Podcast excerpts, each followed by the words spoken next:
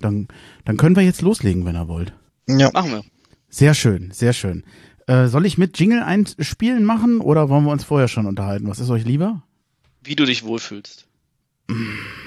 Wir sind bei jeglichen Sachen dabei. Also ich mag so diesen, diesen Einspieler, dieses Intro und ich finde es auch nicht schlimm, dass ich immer so meinen Standardsatz danach habe. Ich merke dann aber auch immer, wenn ich den gesagt habe, dann ist es immer so wie so ein Bruch und ich finde es dann immer ein bisschen schwer, ins Gespräch zu kommen. Oder den, den Anfang zu finden eigentlich. Aber ich wüsste es auch nicht, wie ich es anders machen sollte. Dann ich bin da ganz offen.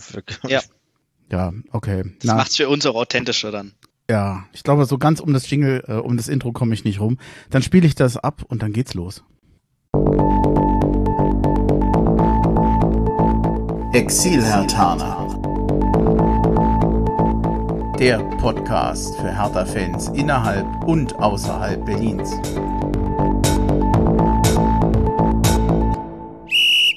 Hallo Hertha-Fans in Berlin, in Brandenburg und weiter weg.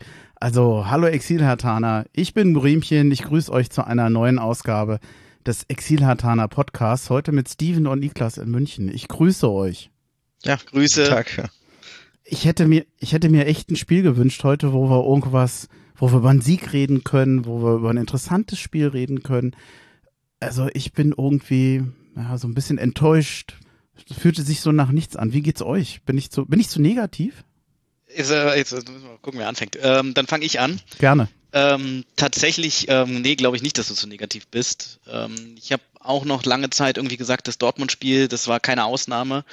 Und ähm, das wird jetzt so weitergehen und immer mal wieder, dass wir gute Spiele machen. Aber tatsächlich ähm, habe ich das Gefühl, dass wir mittlerweile eher dieses Mainz-Spiel ähm, uns äh, in der Regelmäßigkeit anschauen müssen und ähm, dass jetzt halt auch das heute wieder ähm, sowohl von, von, von dem absoluten Siegeswillen ähm, und allem, was wir irgendwie da brauchen und hoffen, irgendwie weit weg sind gerade. Hm. Niklas, ja, wie so geht's dir? Auch sehen.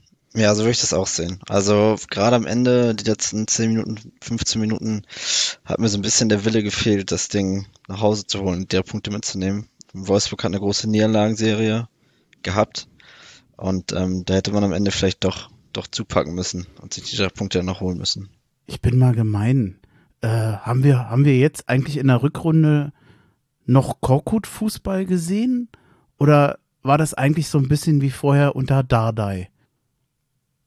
Also ich muss tatsächlich sagen, dass ich mit diesem Korkut-Fußball, wie wir ihn jetzt auch immer bezeichnen wollen und was es auch immer ist, aber ähm, also dieses, dieses Herausspielen aus dem vom Torwart zum, zum Innenverteidiger und dann, keine Ahnung, über fünf Ecken irgendwann mal zu, zu Askasiba oder Darida, ähm, finde ich ganz schlimm. Wenn es dann ins Laufen kommt, sieht's gut aus. Also wir hatten ja auch Momente, wo wir dann doch relativ zügig nach vorne gekommen sind.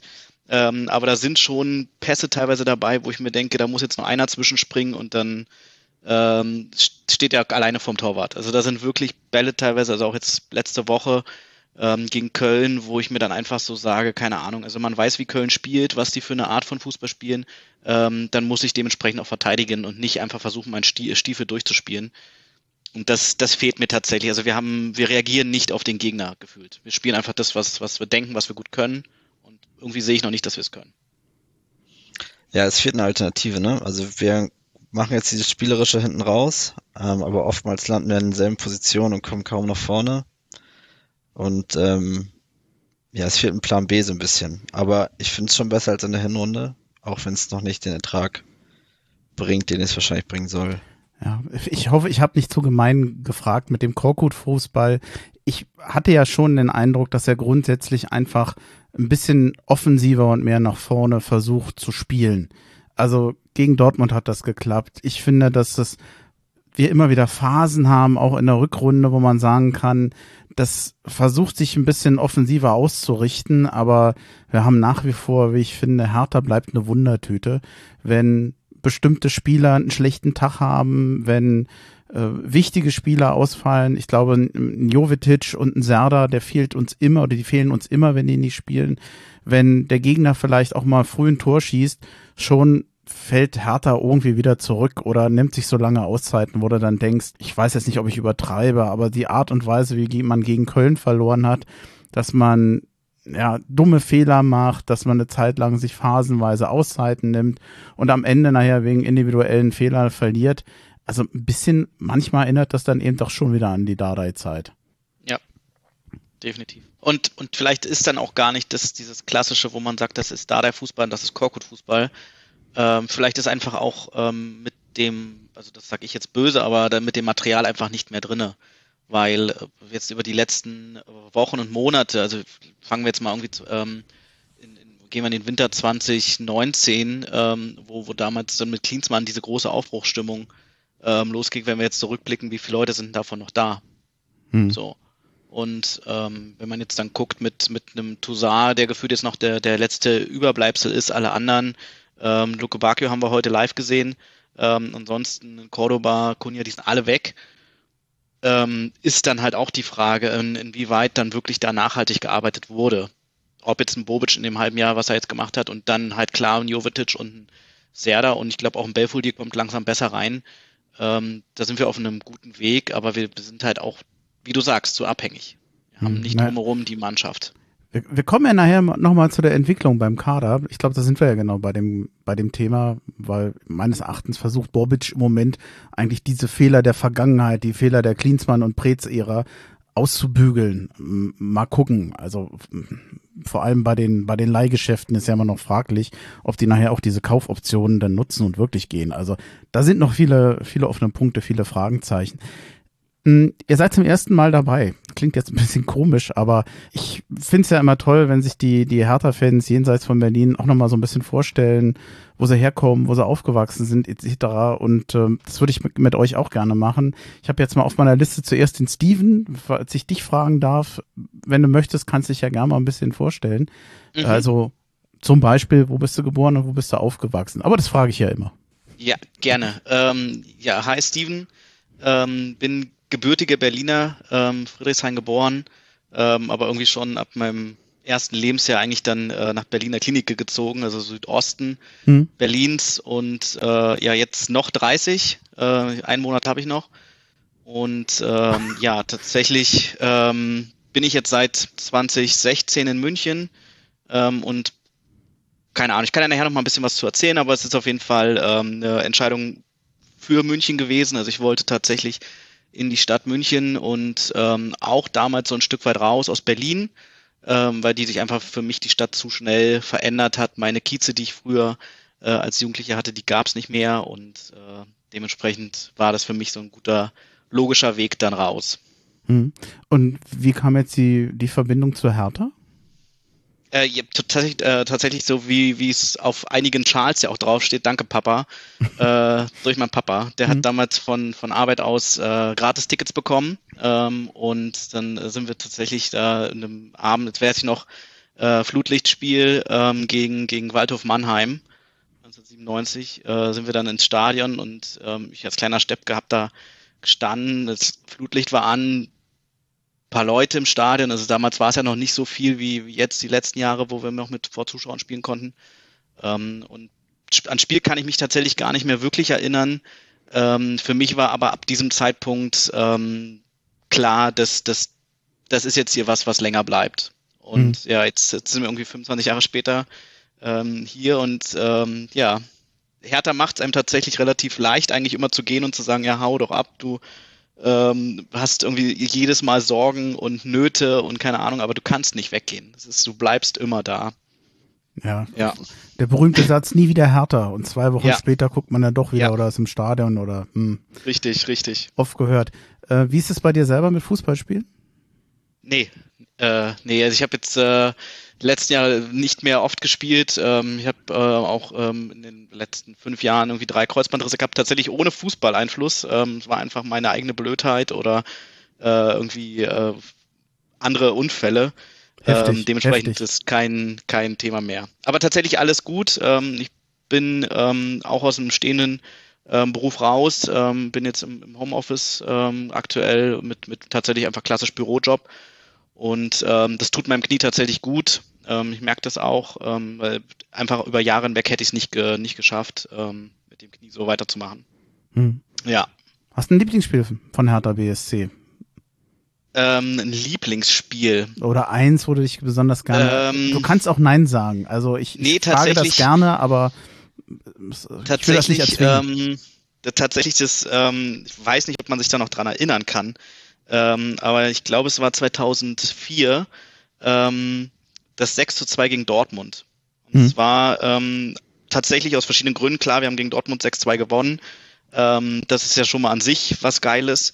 Ähm, aber das Highlight für mich war da tatsächlich damals diese ähm, Ein- bzw. Auswechslung von, von Kirai, der dann äh, für Hertha sein letztes Spiel gemacht hat. Hm. Ähm, und Christian Fiedler war ja dann in der Rückrunde, als Hans Meyer kam, der, der Torwart, hat das super gemacht. Ähm, aber er hat dann einfach, ähm, auch weil wir dann in diesem Moment diesen Klassenerhalt dann fertig hatten, ähm, einfach sein Abschiedsspiel bekommen. Und das war für mich emotional ähm, einfach im Gesamtpaket eines meiner schönsten Spiele. Hm. Glaube ich. Ja. Hast du noch ein Horrorspiel oder gibt's das oder sind das zu viele? Ja, also, ich ich kenne auch einige, die sagen, es gibt so viele. tatsächlich liegen die wahrscheinlich alle in der jüngeren Zukunft, äh, in der- in der jüng jüngeren Vergangenheit. Ähm, bei mir ist es tatsächlich das 4-0 in Augsburg. Ähm, Vor ein paar Jahren, ähm, als, als äh, Nuri, nee, war Nuri Trainer? Das war das glaube, letzte ja. Spiel von ähm, Jovic.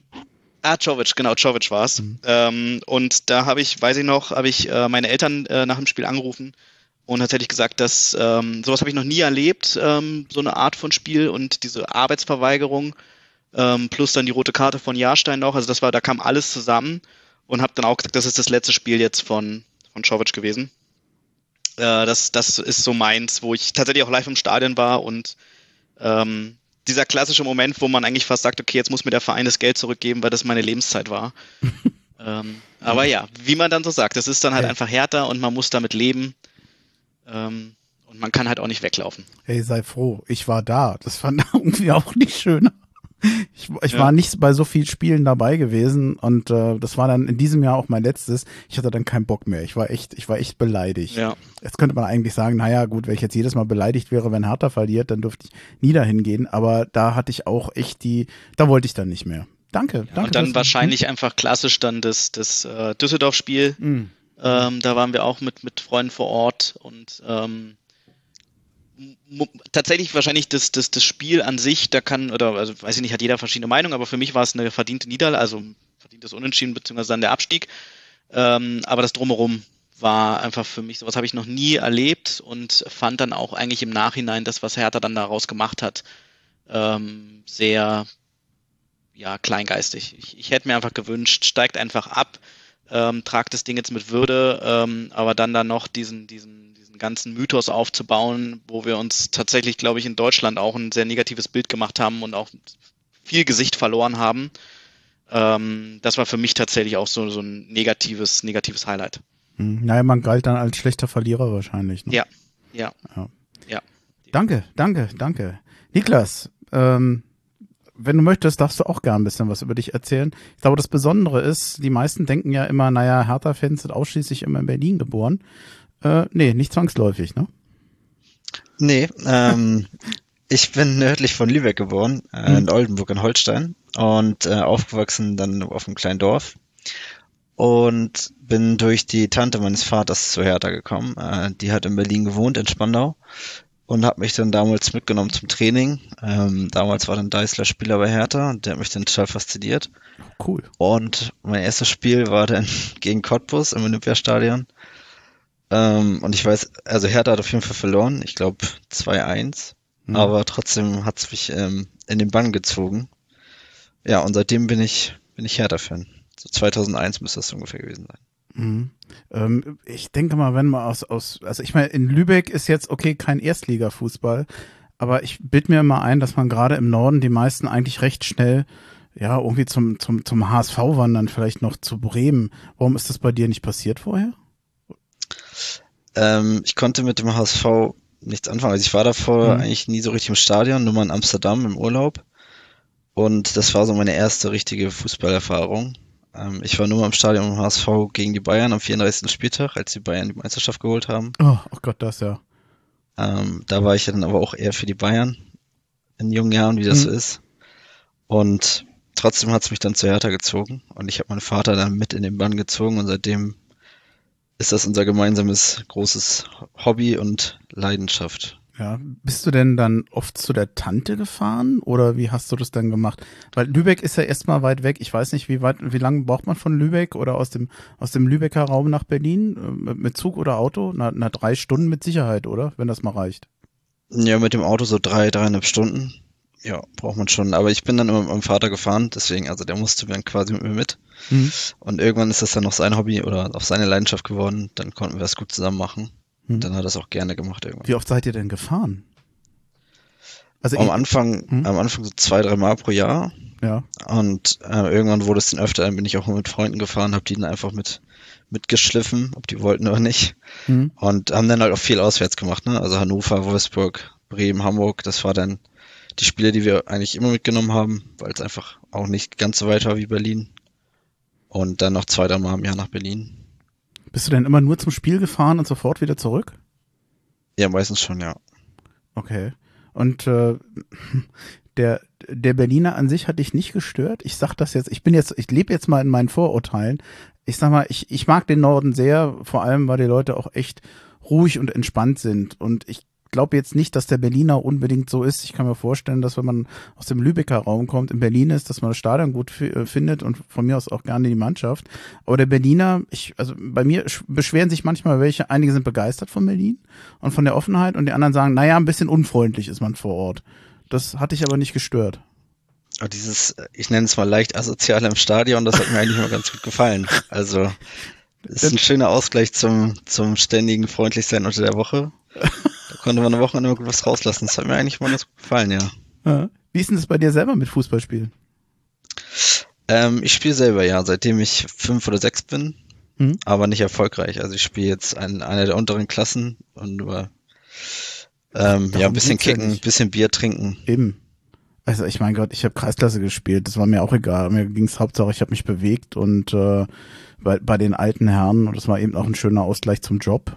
Ja, so ist das bei mir auch. Und gerade jetzt hier in München, um Leute kennenzulernen und so, ist das schon, schon ganz schön. Ja, wollte ich gerade sagen, dann musst du ja auch ähm, zu einem, durch den Wechsel konntest du ja bei deinem alten Verein nicht mehr spielen. Also ich habe nach dem Wechsel auch über den Betriebssport und über den Fußball auch viel Leute kennengelernt und ich möchte es nicht missen. Und den, da hat's nie jemand gestört, dass ich Hertha-Fan bin übrigens. Nee, das stört bei mir zum Glück auch keinen. Oder du erzählst es nicht. Ja, doch, ich habe mir Härte tätowiert, also ähm, das sieht schon Nein. jeder dann. Äh, ich habe mir eine Hertha-Fahne plus den Bär auf den, auf den Arm links und oben noch das Olympiastadion. Ähm, das soll dann irgendwann nochmal komplett voll werden, aber da arbeite ich noch dran. Wow, das ist aber mal ein Statement. Also da muss ich sagen, dass, ja, okay, jetzt bin ich nicht der Tattoo-Fan, also ich habe auch keins, aber da müsste ich mich echt trauen schon, das zu tun. Ich weiß nicht, ob ich das machen würde. Also das ist, wow, ich bin beeindruckt. Ja, meine Mutter hat immer gesagt, es soll eine Bedeutung haben und äh, bei Hertha war ich mir immer relativ sicher, das wird sich nicht mehr ändern. Oder, also warum auch? Hm. Das hat man sich jetzt einmal ausgesucht, dann bleibt es ein Leben lang. Deswegen war das für mich eine relativ leichte Entscheidung, das zu machen. Ja gut, du warst vorher kein Erfolgsfan, du bist nachher keiner. Also da, die Angst hätte ich jetzt auch nicht. Nicht bei Nee. Hertha. nee, auf keinen Fall. Hast du ein Lieblingsspiel bei Hertha? Ähm, ja, zwei tatsächlich. Einmal in Dortmund, ähm, als Gersbeck sein erstes Profispiel Mhm. gemacht hat. Das war von der Stimmung und von der Geschichte an sich einfach, einfach klasse. Ähm, und dann noch in Bilbao, einfach weil das Ding an sich Ja. mit Europa League und so, das war was Besonderes. Ähm, das war mein erstes Europa League Spiel und das war einfach, war einfach was Besonderes. Auch wenn wir verloren haben, die Stimmung den ganzen Tag in der Stadt und so, das war einfach, war einfach echt cool. Hm. Ähm, hattest du einen Kurztrip hingemacht oder konntest du ein bisschen vor Ort bleiben? Ich kenne viele, die einige Tage vor Ort waren und es sind eigentlich alle begeistert. Es sind alle von der Stadt begeistert und vom Stadion. Viel, ich Ja, also, höre ganz oft, dass viele sagen, das ist ein Vorbild für uns. Falls wir mal ein Stadion bauen für uns. Ja, das Stadion war echt super. Es war sehr schön, war auch genau die richtige Größe, würde ich sagen. Und auch die Stadt an sich war schön. Also wir waren drei, vier Tage da, haben noch einen kleinen Urlaub gemacht quasi. Und das war, ist eine schöne Stadt, schönes Stadion, nette Leute. Also das kann man schon machen. Hm, cool. Hast du ein Horrorspiel? Oder auch, auch 20 Horrorspiele? Nee, äh, wenn ich auch eins nennen müsste, dann ähm, wäre es auf jeden Fall auch das in Düsseldorf. Hm. Ähm, das Relegationsrückspiel, einfach weil die Fans in Düsseldorf schon den ganzen Tag in der Stadt sehr unfreundlich waren. Das habe ich so noch nicht erlebt. Ähm, da war schon sehr viel Spannung drin und ja, dann auf dem Rückweg war es das erste Mal, dass ich meine Härte-Sachen verstecken musste, weil wir ständig angepöbelt worden sind und so, wo man dann schon mit ein bisschen Angst zum Auto gegangen ist. Ähm, aber ansonsten so ein richtiges Horrorspiel. Man gewöhnt sich dran, würde ich sagen, was bei Hertha passiert. Wobei das mit dem Beschimpfen, das war auch schon vorher. Also ich war da, das war auch schon vor dem Spiel so, dass man da beschimpft wurde. Fand ich auch Ja, sehr unangenehm. Nee, Ja, also schon, schon, schon am Stadion. Also ich fand, fand ich jetzt auch nicht so nett. Also Nee, das war auch das erste Mal, dass ich das so mitbekomme. Also wir sind uns immer früher, das, also wir fahren immer früher in die Stadt, gucken uns so ein bisschen was an. So wie da haben wir es noch nie erlebt. Aber es war auch natürlich auch ein besonderes Spiel, ne, gerade für Düsseldorf. Da ging es um viel. Vielleicht sind die Emotionen dabei ein paar Leuten bisschen durchgegangen. wird ganz gern noch so ein bisschen quatschen, wie es ist, so als Hertaner in München, was, was ich noch sehr in Erinnerung habe beim Niklas. Du hattest mal ein Bild geschickt mit Hertha-Fahne auf dem Balkon. Hast du die noch? Ja, nee, weil ich umgezogen bin. Ähm, Ah. jetzt geht man, jetzt geht mein Balkon nicht mehr Richtung Hauptstraße raus. Schade. Ähm, aber ansonsten war das der Balkon, der ging zum Schlafzimmer hin. Das war quasi unser kleiner Lichtschutz dann. Mhm. Oder am Anfang war es als Lichtschutz gedacht und dann irgendwann habe ich es einfach gelassen und habe da quasi die ersten zehn Monate, die wir hier gewohnt haben, in München Flagge gezeigt. Aber durch den Wohnungsumzug geht das jetzt leider nicht mehr. Ah, okay. Jetzt könnte ich fast den Steven fragen, hast du sowas auch? Oder mal gehabt? Eher nicht wahrscheinlich. Tatsächlich, äh, wo ich noch in Berlin bei meinen Eltern gewohnt habe, ja, da haben wir immer, ähm, weil ich halt aus dem Südosten komme, war das halt äh, klassisches Unioner-Gebiet. Ähm, dementsprechend haben wir immer äh, unsere, unsere Fahnen rausgehängt, ähm, dass das auch jeder mitbekommt. Ähm, hier tatsächlich in München ähm, habe ich es nicht bis jetzt praktiziert. Ähm, und ich wüsste auch tatsächlich gar nicht, ob das bei uns von der, von der Hausordnung irgendwie überhaupt möglich ist. Ja, wobei ist so ein Gimmick. Also ich finde, man muss es nicht machen. Also ich finde es manchmal Ja. ganz nett, dass die Leute, es gibt ja bis hin dazu, dass die Leute echt so ein, so ein Fahnenmast haben an den ungewöhnlichsten Mhm. Stellen. Aber okay, daran will ich es gar nicht festmachen. Ach, sorry, ich habe eben München angesprochen, aber bin dem gar nicht weiter nachgegangen. Ich weiß, das kann manchmal eine, eine schwere Frage sein, aber so ähm, jetzt nicht nur als Hertha-Fan, aber generell, wie, wie lebt sich so in München? Also ich habe ja vorhin in dem Vorgespräch gesagt, München ist sicherlich mehr als nur ein schöner Biergarten. Wie, wie lebt sich's da vor Ort? Wie, wie gefällt's euch da? Was gefällt euch vielleicht nicht so? Gibt's gibt's ein Lebensgefühl, was man in München hat? ich kann ja mal, ich kann ja mal anfangen. Ähm, tatsächlich entschleunigt, also mein Gefühl entschleunigt man sehr gut in München. Ich weiß, wo ich damals äh, noch in Berlin gewohnt habe, da ist man gefühlt jeder Ringbahn hinterher gerannt, obwohl die alle zwei Minuten fährt und es war einfach alles so eine Grundhektik in der Stadt. Und als ich dann hier ankam und dann verpasst du mal eine S-Bahn und wartest 20 Minuten, dann war das aber auch okay. Also diese, diese, diese ganze Hektik, die man sonst aus Berlin kannte, die gab es hier in der Form nicht. Die Leute sind, ich muss jetzt dazu sagen, ich hatte damals Glück, dass ich schnell einen Freundeskreis gefunden habe, wo ich mich sehr wohl gefühlt habe, sind für mich sehr offen. Ähm, gerade du hast auch gesagt, Biergartenkultur.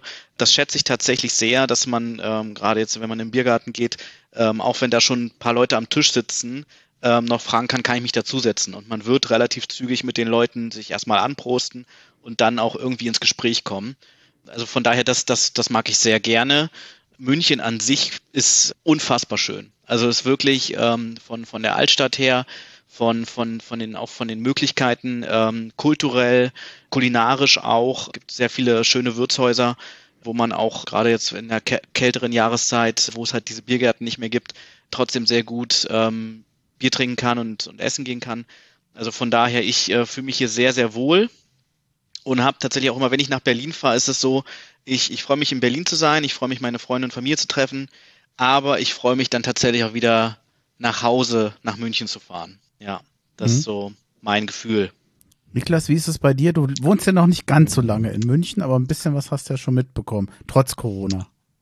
Ja, genau, bei mir sind es jetzt erst anderthalb Jahre. Ähm, ja, und das, was ich von München gesehen habe, gefällt mir auf jeden Fall auch sehr gut. Gerade die Biergärten natürlich. Und für mich auch ganz interessant ist der Weg in die Berge, der ist halt nicht weit. Ähm, ich fahre noch Motorrad und das sind dann immer schon, Hm. schon sehr schöne Strecken, die man dann nochmal abfahren kann. Kurven, yeah. Genau, ja. Äh, Wie sieht's aus mit Skifahren? Da bin ich raus. Habe ich noch nie Okay. gemacht. Ich komme ich komm von der Ostsee, da, da macht man das nicht. Mhm. Und hier unten hat es noch nicht angeboten. Ich würde es wahrscheinlich mal ausprobieren, aber ähm, für mich ist eher so Wakeboard, was, was, was ich kann. Mhm. Also auch, ich, ich finde so die, die Seen da drumherum, ich war halt öfter am Ammersee, das ist eigentlich eine ganz schöne Gegend. Aber ich hätte jetzt gerade bei Niklas gedacht, Mensch, von Lübeck nach München ist ja hm, schon echt von Norden nach Süden. Das ist ja schon, äh, weiß ich nicht. Ich, ich sehe seh immer so den älteren Münchner bayerischen Grandler mit Lederhosen, aber ich glaube, eventuell bin ich schon wieder zu sehr in meinen eigenen Vorurteilen, oder? Kann ich gar nicht genau sagen, weil ich noch nicht so viele Leute aus München kennengelernt habe. Für mich ist das ja auch eine zeitlich begrenzte Geschichte. Ähm, ich mache das jetzt ja nur berufsbedingt für, für drei, vier Jahre mhm. ähm, und studiere hier. Und dann geht's für mich auf jeden Fall auch wieder zurück in den Norden, weil die Ostsee vor der Tür ist schon nochmal eine Nummer schöner als die Berge vor der Tür. Ja, aber du hast ja eine Aussicht auf wieder zurückgehen. Und offensichtlich, also ich glaube, die Zeit nimmst du mit und ich denke mir, da wirst du dich auch gerne wieder zurückerinnern. Das war dann halt deine Zeit in München. Ja, auf jeden Fall. Also München drei, vier Jahre kann man auf jeden Fall mitnehmen da, verp ähm, da verpasst, nee, wie sagst du? Hm. Also ist auf jeden Fall eine schöne Erfahrung. Ja, passt, glaube ich. Hm, wie sieht's denn aus, wenn die, wenn die Leute vor Ort erfahren, ihr seid Hertha-Fan? Wie reagieren die Leute? Also ich glaube, in Berlin hat man ja immer einen recht selbstzufriedenen Eindruck, wie man glaubt, wie die Leute auf Hertha gucken. Äh, die meisten Exil-Hertaner erzählen mir das eigentlich durchaus ein bisschen kritischer. Aber jetzt bin ich gespannt auf euren Eindruck oder das, was ihr so zu hören kriegt. Steven, willst du anfangen oder? Ja, gerne. Also ich kann tatsächlich so einfach von, von der Erfahrung, die ich jetzt äh, in, den, in, den, letzten Jahren gemacht habe, ist tatsächlich Hertha kein Thema. Also hm. weder positiv noch negativ. Es interessiert prinzipiell keinen. Es ist klassisch, wie du sagst, äh, was in Berlin Hertha und Union ist, ist hier klassisch 60 und Bayern. Und da ist, hat jeder andere Verein hat seine, seine Daseinsberechtigung. Und es gibt auch, und das, das finde ich auch cool, auch ähm, einige Pubs und, und auch Fußballkneipen, wo du hingehen kannst und wo es völlig egal ist, was du für ein Trikot trägst. Aber in der Stadt selber, wenn du jetzt mit einem Pulli oder mit einem Trikot oder so rumrennst, ähm, würde ich jetzt behaupten, wirst du nicht blöd angemacht. Ja, Desinteresse, so klingt das. Ja, ja, so würde ich es so würd nennen. Niklas, wie ist bei dir? Ja, das würde ich unterstreichen. Also beim Fußball, wenn ich erzähle, ich bin Hertha-Fan, dann sind die erstmal verwundert, weil ich halt eigentlich aus Lübeck komme. Aber ansonsten ist, ist da keine besonderes Interesse dran. Ähm, hier sind viele 60-Fans bei mir in der Mannschaft, die sind, sind selber gebeutelt, sag ich mal, aus den letzten Jahren. Ähm, die haben da kein Interesse, jemanden zu ärgern oder so. Für die ist das, ist das relativ egal. Hm. Wart ihr bei den Spielen schon mal vor Ort von 60 oder vom, vom FC Bayern? Ja, also ich tatsächlich ähm, eigentlich wirklich regelmäßig, ähm, einfach durch meinen mein Freundeskreis, ähm, die ich hier einfach kennenlernen durfte, ähm, versuche ich schon. Also jetzt äh, aktuell geht's halt gar nicht, weil, weil jetzt äh, die Spiele, wo es mit Zuschauer war, ähm, immer für Dauerkarteninhaber bzw. Mitglieder war. Das bin ich beides hm. nicht. Ja, aber bei, ähm, bei 60, ne? Nicht, Oder wo? Bei 60, ja. genau. Genau. Und ähm, die davor, die Jahre, war ich eigentlich so mindestens, sag mal, fünfmal oder so in der Saison war ich schon. Das letzte Spiel, was ich jetzt mitgemacht hatte, war ähm, 60 im Pokal gegen, gegen Schlacke. Und ähm, hätte das natürlich jetzt äh, am Dienstag gerne äh, mit Karlsruhe mitgenommen. Aber gut, geht nicht. Ähm, dementsprechend gucken wir in einer, in einer KSC-Kneipe. Und äh, ja, hoffen wir, dass der KSC gewinnt. Hm, jetzt ahne ich, dass Niklas wahrscheinlich noch gar nicht dazu kam. Äh, tatsächlich war ich einmal auch bei 60 mhm. ähm, in der dritten Liga gegen Duisburg. Das ist auch noch gar nicht so lange her. Das mhm. war, glaube ich, im, im November ja, da ging das noch. Ich wollte natürlich jetzt auch ähm, gegen den KSC hin, ähm, ein Gästevlog, aber das ist, bleibt einem durch Corona ja verwehrt. Aber mhm. ansonsten würde ich schon ab und zu, zu 60 gehen. Das ist schon vom Stadion her noch was Besonderes. Sag mir nochmal den Stadionnamen von 1860. Äh, Grünwalder Stadion. Grünwalder Straße. Wie, wie ist das da? Klingt so ein bisschen äh, geerdeter. Ist auf jeden Fall oldschool, würde ich sagen. Also vom, ist nichts Modernes. Ich will mhm. jetzt keinem 60-Fan zu nahe treten, aber ähm, viel noch mit Steintreppen und da wachsen noch die, die Gräser zwischen den Steinen und so. Ist schon, ist schon eine besondere Atmosphäre, also ist schon schön da. Ja, ja aber ich, ich mag sowas eigentlich. Es ist, man muss es, ähm, also gerade finde ich als, als allgemeiner Fußballfan, wenn man die Chance hat, irgendwie mal ins Grünwalder zu gehen, äh, unbedingt nutzen. Highlights sind tatsächlich ähm, Flutlichtspiele also mhm. das ist wirklich, wenn, das ist ja mitten in der Stadt, das Stadion. Also das ist ja wirklich, du guckst ähm, sozusagen aus der Kurve rüber in so Wohnhäuser und äh, rechts sind Wohnhäuser, links ist eine Straße und äh, irgendwie so ein paar Kneipen und so. Also es ist tatsächlich so ein richtiger, ähm, ja, ich würde fast sagen, so Kiezverein. Also der wirklich in diesem äh, Giesing ähm, komplett jetzt wieder aufblüht und ich war auch Spiele teilweise in der Allianz Arena. Ähm, hat mir jetzt prinzipiell auch gut gefallen, weil es einfach wirklich, also sie haben versucht, sich von Bayern abzuheben und das alles auch so ein bisschen anders zu machen, aber es ist kein Vergleich ähm, von, von der Atmosphäre, die du auch vor den, vor und nach den Spielen äh, drumherum hast. Also das ist wirklich so eine komplett eigene ähm, das ist so eine 60 Area, also da ist wirklich komplett alles ähm, weiß-blau und äh, die leben das da auch. Das klingt aber echt nach einer Empfehlung, da mal hinzugehen, wenn man die Möglichkeit Unbedingt. mal hat. Jenseits Ja, von würde ich, Corona. auch, würde ich auch empfehlen. Ja. Hm. Zumal, also ich, ich muss ja immer lachen, weil man das so oft im Fernsehen hört, äh, in München. Der echte Münchner ist 60-Fan, die Bayern-Fans, die kommen von außerhalb. Da scheint ein bisschen was dran zu sein. Ja, würde ich. Würde Also, ja, das, was ich bis jetzt gemerkt habe, würde ich das auch so, so unterstreichen, ja.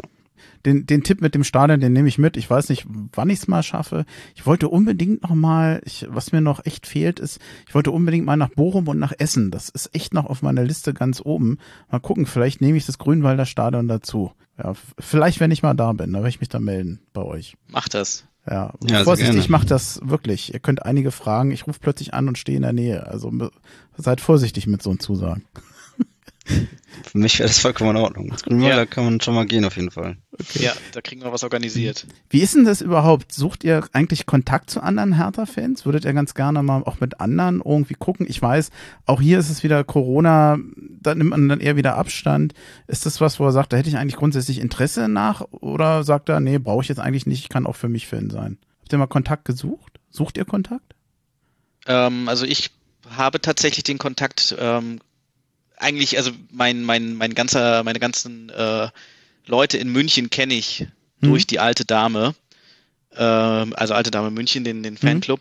Ähm, wie ich damals, wo ich ähm, 2013, 14 für ein Praktikum ähm, hier war, niemanden kannte, ähm, habe ich dann über einen Arbeitskollegen erfahren, dass es ähm, eine, eine Kneipe gibt, äh, wo immer Härtespiele geschaut werden. Und dann bin ich, weiß ich noch, gegen, gegen Stuttgart war das, ähm, hin. Und das waren tatsächlich alles Exil ähm, Berliner und Brandenburger. Und bin da relativ schnell gut reingekommen, mit den Leuten mich unterhalten etc. Und habe dann meinen ähm, Kumpel dann kennengelernt, der über den ich dann auch seinen ganzen Freundeskreis äh, kennenlernen durfte. Und ähm, das hat sich mittlerweile verlaufen, ähm, einfach auf, also, also verschiedene Gründe. Ähm, hauptsächlich war es einfach, dass wir ähm, dort politisch nicht mehr an, äh, also in dieselbe Richtung gedacht haben und, ähm, und Politik für uns dort zu groß als Thema geworden ist. Ähm, weswegen wir dann irgendwie dann ähm, zu zweit ausgestiegen sind und ähm, ich auch noch andere Leute kenne, die dann auch raus sind. Ähm, mittlerweile ähm, organisieren wir uns, wir sind jetzt ähm, drei, vier Leute, ähm, organisieren wir uns alles selber, also auch die Auswärtsspiele etc. Dementsprechend habe ich jetzt seit paar Jahren nicht mehr mich aktiv irgendwie gekümmert. Äh, ich habe mich aktiv auch noch nicht gekümmert. Ähm, ich gucke die Hertha-Spiele immer mit meinem Vater zusammen und wir telefonieren dann noch nebenbei, sozusagen, als wenn wir das zusammen gucken. Aber so für Auswärtsfahrten, sag ich mal jetzt Fürth oder Augsburg, wäre ich da schon, schon noch interessiert, mich nochmal irgendwo anzuschließen. Hm. Was ich nochmal auf OFC-Ebene sagen kann, äh, es fiel ja eben schon Alte Dame München, die gibt es, die sind eigentlich schon recht lange organisiert. Die Hertha-Freunde 1892 München gibt es. Ich habe gesehen, bei Facebook gibt es noch einen Hertha-Stammtisch München mit einer eigenen Facebook-Seite, die, das link ich, äh, das werde ich alles nochmal verlinken mit dieser Folge. Etwas überrascht war ich, es gab noch bei, auf der Homepage von Hertha BSC einen OFC, der nannte sich Hertha-Chaoten München. Äh, da weiß ich nicht so ganz, was ich von dem Titel halten soll, aber auf jeden Fall gibt's die. Äh, hab aber auch nichts weiter von denen gefunden. Also das Schöne an München ist eigentlich oder überhaupt an Großstädten, dass die Wahrscheinlichkeit, andere Fans zu finden, erstmal größer ist, äh, was natürlich sonst auch gilt. Man muss sich natürlich immer mal beschnuppern und gucken, ob man auch auf einer Welle ist. Wenn man merkt, nee, das passt nicht so, dann lässt man es. Wenn man merkt, nee, das geht gut, dann macht man es halt weiter. Ja. Dann würde ich das für den Blog erstmal belassen und mm, hätte noch mal ein paar Sachen in eigener Sache. Wäre das äh, in Ordnung für euch? Logisch. Auf jeden Fall, ja. Ich habe heute tatsächlich nämlich mal einige Worte in eigener Sache. Klingt vielleicht ein bisschen komisch. Normalerweise halte ich mich da zurück. Mm, Wenn wir Feedback oder Rückmeldung erhalten, ich freue mich zwar immer über Lob, fühle mich aber immer eher unwohl, wenn es darum geht, darüber auch zu sprechen, weil ich da jetzt nicht, ich sag mal so, so unbescheiden rüberkommen möchte. Das kann man ja auch mal schnell so verstehen, als äh, wenn das Ganze immer so nach Selbstlob klingt und das möchte ich nicht. Aber es war jetzt wirklich einfach mal an der Zeit, auch von meiner Seite mal ein Dankeschön zu sagen. Und zwar Dankeschön zum Beispiel für das positive Feedback zur Folge mit dem Andreas Lorenz. Da kam unheimlich viel, sowohl über Twitter, Facebook, aber ich habe auch sehr viel gelesen bei Immer härter. Einfach danke dafür. Ich gebe das Lob mal weiter an den Andreas Lorenz. Ich habe mich sehr darüber gefreut und ich weiß, dass er sich darüber auch sehr gefreut hat. Dann auch nochmal ein herzliches Dankeschön für die Feedback-Kommentare bei Apple Podcasts. Stellvertretend für viele, die da geschrieben haben, einfach nochmal ein ganz lieber Gruß an den Andreas in Schweden. Danke dafür. Weiterhin ist es so, dass ich mich dort auch weiterhin über neue Kommentare freuen würde, denn äh, das hilft dem Podcast, das hilft mir. Ohne Feedback kann man nicht besser werden. Und noch ein günstiger Nebeneffekt ist immer, je mehr Kommentare man bei Apple Podcasts hat, umso höher wird man dort gerankt und umso eher wird man dort gesehen. Das hilft mir natürlich oder das hilft uns. Und äh, ja, also ich hoffe, das Dankeschön ist angekommen. Dann, ihr seht, es ist einiges zusammengekommen. Ich ratter das jetzt mal alles runter. Ich hatte vor einiger Zeit einen Hinweis bekommen, dass die Lautstärke des Intros unangenehm ist, da wo der Pfiff ist. Und äh, ich habe mir das noch ein paar Mal angehört. Es ist tatsächlich so, dass die Lautstärke beim Podcast eigentlich immer gedeckelt ist. Aber so ein Pfiff, der ist natürlich recht durchgehend oder recht, ja, äh, geht so ein bisschen durch Mark und Bein, wenn er zu laut ist. Das habe ich angepasst. Das ist, hört sich jetzt hoffentlich besser an und erschreckt niemand am Anfang. Also danke nochmal für den Hinweis. Ich hoffe, es ist jetzt so besser. Dann jetzt, ich weiß nicht, ob ich den Vornamen richtig ausspreche. Einen ganz lieben Gruß an den Bijan in den USA. Der bekommt jetzt eine Exilhatana-Tasse in die USA. Es ist übrigens die letzte Tasse, die ich habe. Der hatte mal bei Facebook irgendein Tweet abgesetzt und mal gezeigt, wie seine letzte aktuelle Hertha-Tasse aussieht. Die war dermaßen abgerupft und kaputt, man konnte kaum mehr das Logo erkennen. Und da habe ich gesagt, dem Mann kann geholfen werden. Also er sei ganz lieb gegrüßt, wie überhaupt ganz viele Hörer, die in den USA sind. Und stellvertretend für viele, die da sind, die da leben, die Hatana sind, ganz liebe Grüße an den Marcel in Orlando, den Yannick in New Jersey und natürlich den Holger in Bren, das ist bei Tampa. Ich kann mir mal Tampa nicht merken, aber jetzt habe ich es mal aufgeschrieben, dann funktioniert das. Also freut mich sehr, dass wir da so gehört äh, werden. Dann noch ein Gruß an den Jonas in Ulm, der hatte im Dezember mir noch mal eine Mail geschrieben, auch dafür vielen Dank. Das Feedback möchte ich auch mal zurückgeben. Und jetzt habe ich es fast geschafft. Die letzten Grüße gehen an den Dominik und den Stefan in München. Der Dominik und der Stefan, die waren schon mal beim Exilhatana dabei. Die hätte ich auch heute gerne in der Folge mit dabei gehabt. Das hat aus unterschiedlichen Gründen aber nicht geklappt. Wir haben sie aber nicht vergessen. Deswegen ganz liebe Grüße an euch und demnächst klappt das wieder. Wir holen das nach. So. Jetzt bin ich's durch. Jetzt kann ich wieder Luft holen.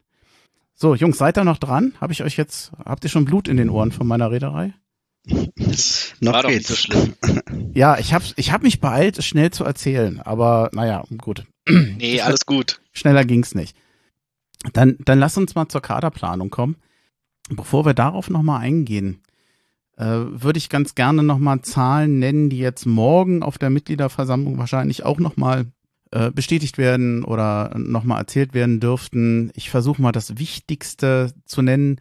Ingo Schiller hat bekannt gegeben für die Saison den Jahresabschluss. Der geht ja bei Hertha immer von Sommer zu Sommer, also von Juli bis 2020 bis Juni 2021. Eigenkapital hat sich um 70 Millionen auf 107,5 Millionen Euro erhöht. Da gibt es einen Grund für, das ist nämlich unser Investor. Wenn der Geld gibt, dann steigt nämlich unser Eigenkapital. Und die Verbindlichkeiten, die sind, haben sich gesenkt von 141 Millionen auf 99,6 Millionen Euro. Also da kann man auch so ein bisschen sehen, wo was mit diesem Geld gemacht wurde, unter anderem die Verbindlichkeiten senken. Der Jahresfehlbetrag, sprich, man könnte auch sagen, von Verlust liegt bei 78 Millionen Euro. Hertha hat 93 Millionen Personalkosten und Abschreibung gab es über 37,2 Millionen Euro. Und ich vermute, dass in diesen Abschreibungen unter anderem auch der sozusagen der Wert des Personals in Teilen mit drin ist. Äh, ich bin jetzt kein, kein Bilanzspezialist, aber ich unterstelle, dass auch äh, zum Beispiel sowas wie ein Kauf von Piontek und ein Verkauf, da schreibt man dann eben ab, weil man weiß, den wirst du nicht zu diesem Geld wieder verkaufen können. Ähm, es gibt noch einen Satz von Ingo Schiller, der Ausbruch der Pandemie steht insgesamt ein Verlust von rund 100 Millionen Euro in unseren Büchern. Diese Zahlen sind geprägt durch ein volles äh, durch ein volles Jahr Corona, in dem wir keine Planungssicherheit hatten und gerade bei dem Thema Fans im Stadion die Auswirkungen unmittelbar gespürt haben. Warum verlese ich die ganzen Zahlen? Ich glaube, wir hoffen ja alle, dass Hertha sich erneut verstärkt, aber wenn ich die ganzen Zahlen hier lese, dann macht mir das ein bisschen Angst und Bange, was sich Hertha in Zukunft noch leisten kann. Denn Stand jetzt, wir haben keine neue Verpflichtung, wir geben aber viele Spieler ab. Als erstes, ja, der gute Deo. Er wird auf die Insel verliehen, ab sofort an die Blackburn Rovers. Und die Briten, die werden eine Kaufoption besitzen. Die sind übrigens in der englischen zweiten Liga. Hertha hatte mal vier Millionen Euro für ihn bezahlt. So, jetzt kommt endlich mal die große Frage an euch. Ist es für euch okay, dass er geht? Ja, für mich auf jeden Fall. Also, ähm, ich finde, offensiv hat er Potenzial, aber defensiv ist er einfach zu schwach und, und ein Unsicherheitsfaktor. Mhm. Ähm, immer wenn er den Ball hinten bekommen hat, dann musste man Angst haben, dass er den Ball wieder verliert, weil er manchmal echt Krach mit dem Ball hatte. Das war schon, war schon verrückt. Und offensiv fand ich ihn, wie gesagt, gar nicht so schlecht. Aber defensiv ist er für uns nicht als rechter Verteidiger geeignet. Hm. Ja, ich, ich bin komplett bei dir. Ähm, ich ich werde seine, seine runtergestülpten Stutzen vermissen. Ähm, das sah immer sehr witzig aus, wenn er immer da mit seinen kurzen Strümpfen dann da rumgerannt ist und alle hatten lange. Ähm, aber tatsächlich ähm, auch eher ähm, ohne Bauchschmerzen. Weil mhm. der hat einfach in den, in den paar Spielen, er hat ja leider nicht so viel spielen dürfen. Ähm, ich habe immer eigentlich gesagt, der, der, kann was. Also man hat auch Spiele gesehen, wo man wirklich auch so in Ansätzen äh, was gesehen hat, aber es war halt einfach ähm, nicht in der Häufigkeit so, dass man sagt, er hat sich einen Stammplatz verdient und wenn ich dann einfach einen, ähm, ich weiß jetzt nicht, 33 oder 34-jährigen Pekarik da ähm, ackern sehe, ähm, da ist der früh ganz weit von weg. Piontek ist, glaube ich, einer, an dem konnte man so ein bisschen verzweifeln. Ich habe bei dem immer irgendwo gesehen, dieses Knipserpotenzial, dieses, so ein typischer Strafraumstürmer. Aber bei Hertha hat er eigentlich nie funktioniert. Ja. Ich glaube, es gibt viele, denen fällt das nicht einfach zu sagen, lass ihn doch gehen, lass ihn noch warten, der kann es doch woanders. Äh, ich finde es trotzdem richtig, dass er geht. Wie, wie ist euer Gefühl? Ja, ich bin tatsächlich genau der eine, der dann sagt, ich finde es sehr traurig, hm. macht aber tatsächlich, da ist in dem Sinne mir Hertha fast egal, weil da geht es mir dann auch wirklich um den Spieler und ich glaube, der war wirklich sehr energisch. Der hat ähm, auch immer versucht, egal ob es gut oder schlecht lief, immer sich in den Dienst der Mannschaft zu stellen und er hat halt leider damals ähm, sich wahrscheinlich ein bisschen zu viel versprechen lassen und ähm, der Kader hat das nie hergegeben, was er einen Fußball spielt. Selke ist, glaube ich, typmäßig ähnlich. Das sind keine, keine Stürmertypen, die wir bedienen können. Ähm, auch wenn man heute sich wieder die Flanken anguckt, die da irgendwie böse gesagt halb vergewaltigt äh, übers Tor hinausfliegen oder sonst irgendwas. Ähm, also das, das, es gab nie diese, diese Spieler, wo man sagt, okay, den kann ich jetzt ein Piontek ähm, füttern. Und mhm. ähm, dann, dann, klar, irgendwann frustet er, ähm, hat dann auch viele Chancen liegen gelassen, wo man auch sagt, okay, normal macht er die. Äh, ich bin tatsächlich traurig. Kann es, wie gesagt, komplett nachvollziehen, dass er jetzt einen Neustart braucht. Und ähm, jetzt, wenn man dann irgendwie sieht, jetzt äh, ist er in Florenz angekommen, trifft sofort, und dann kann man natürlich sagen, okay, den hätte jeder reingemacht. Ähm, aber ich würde behaupten, den hätte er bei Hertha nicht reingemacht. So, und, äh, und das ist dann halt schon eine Aussage und finde ich schade. Ja, ich sehe es eh nicht. Also der Spieler Piontek tut mir schon leid, weil das Potenzial für einen Top-Stürmer ähm, hat er. Das hat man, glaube ich, auch gesehen, wenn er, wenn er den Ball im Strafraum hatte, dann, dann war der Ball schon zu 80, 90 Prozent drin. Aber die Chancen dafür hat er bei, bei Hertha einfach viel zu selten bekommen und dann am Ende war das ein Spiel aus, aus Psyche und keine Bälle bekommen und die Bälle, die er dann bekommen hat, hat er noch nicht gemacht. Ähm, da spielt er, glaube ich, viel rein und am Ende ist dann Preis-Leistung nicht, nicht passend für Hertha, gerade während Corona. Ja. Ähm, ich glaube nicht, dass man das weiterfahren konnte. Es ist schon richtig, dass er ausgeliehen wurde und da hoffentlich auch wieder glücklich wird. Ja. Ich, ich denke mal auch, wir glauben wahrscheinlich alle das Gleiche, dass Piontek halt eine Umgebung braucht, ähm, die ihn die ihn füttert, die seine Stärken nach vorne bringt, ihm im Strafraum zu bedienen und das konnte Hertha ihm nicht bieten und wahrscheinlich hat Hertha sowieso einen anderen Spielertyp gebraucht. Ich habe das gesehen in den guten Spielen mit einem Jovetic und mit einem Belfodil, die mitspielen, der spielende Stürmer. Das ist das, was Hertha im Moment eher braucht. Und ja, letzt, letztendlich passte es einfach nicht zu dem, was die Mannschaft kann und zu dem, was sie braucht. Äh, mal gucken. Er hat, du hast es eben erwähnt, ähm, also er ist ja an, an den AC Florenz ausgeliehen. Der hat in dem ersten Spiel gleich getroffen. Die Italiener haben eine Kaufoption für ihn. Das sollte das funktionieren. Ich meine, wenn er gleich jetzt trifft und ich hoffe, er macht noch viele Tore, dann wird dieses Kapitel Piontek wahrscheinlich mit der Kaufoption oder mit dem äh, ja, Verkauf an Florenz dann eben durch sein. Und man darf nicht vergessen, es ist ein Spieler, der auch ein ordentliches Gehalt bekommt für Hertha, bei Hertha einer der Bestverdiener. Was mir an ihm übrigens noch gut gefallen hat, was man vielleicht mal erwähnen sollte, er hatte bestimmt keinen Grund, in Berlin zufrieden zu sein. Aber er hat sich nie irgendwo hingestellt, hat gesagt, ich spiele nicht, er hat sich nie beschwert. Ja. Er war, ich finde, immer anständig und so, wie man sich das eigentlich bei einem Spieler wünscht, kann man gar nicht oft genug betonen, finde ich. Ja, ich kann stimmt. dazu noch sagen, ich kann mich damals an das, ähm, ich glaube, es war gegen Bremen, wo er das erste Mal eingewechselt wurde ähm, daran erinnern. Da kann ich mich halt vor auch schon über 20 Jahre überhaupt nicht daran erinnern, dass ein Spieler, der eingewechselt wird, mit Standing Ovations äh, empfangen wird. Also es war tatsächlich dieser Moment, ähm, als, als würde eine neue Zeitrechnung bei Hertha beginnen. Mhm. Und ähm, zu dem Zeitpunkt war das ja auch dieser, dieser Winter, wo wir da irgendwie über 100 Millionen Euro ausgegeben haben. Und ähm, tatsächlich war irgendwie ein Toussaint oder auch andere Spieler ähm, nicht so greifbar, fand ich, wie so ein Piontek. Der war wirklich vom großen AC Mailand gekommen. Klar, wenn du dir die Statistiken irgendwie dann anguckst, dann ist er tatsächlich auch nur gefühlt eine Saison wirklich erfolgreich gewesen. Aber ähm, der hat einfach die, die ersten Ballkontakte, die ich bei ihm damals live im Stadion gesehen habe, das war einfach sowas, habe ich noch nie gesehen bei Hertha. Also so eine, so eine Ballbeherrschung, so, ein, so eine Präsenz auf dem Platz ähm, und, und das war wirklich schon so dieser Moment, den, auf den ich heute auch immer noch zurückblicke, wenn ich an Piontek denke. Also das war ähm, so, eine, so eine Art, also wenn ich zum Beispiel damals an Pantelic denke, der hat ja auch seine, seine fußballerische Art komplett geändert in der Zeit, wo er bei Hertha war. Er hat ja auch oft auch gestanden, Arme ausgebreitet, den Ball nicht bekommen und sich beschwert und hat dann irgendwann zurückgearbeitet und sich selber die Bälle geholt. Ähm, das war halt Piontek vom, vom Typ her eher nicht und ich glaube, er war auch jetzt ähm, viel, teilweise viel zu sehr jetzt spielerisch ähm, interessiert mitzumachen, aber war dann als Stürmer ungefährlich, weil er dann irgendwo in den Räumen stand, äh, wo er dann doch nicht mehr so gebraucht war. Und das war so meine Erinnerung irgendwie, dass das einfach das Kapitel, das funktioniert oder hat nicht funktioniert. Leider. Hm. Dennis Jaschemski, da verdichten sich die Hinweise, dass er den Verein ebenfalls verlassen wird, spätestens im Sommer. Sein Vertrag wird wahrscheinlich nicht verlängert. Ich finde ich finde es nach wie vor noch schade. Ich finde, er hat sich vor allem in dieser Saison, wenn er gespielt hat, eigentlich von seiner besseren Seite gezeigt. Oder zumindestens deutlich besser, als die Leute ihm wahrscheinlich zugetraut haben. Äh, aber ich denke mal, letztendlich ist es auch nachvollziehbar, wenn man sagt, man, man trennt sich von ihm.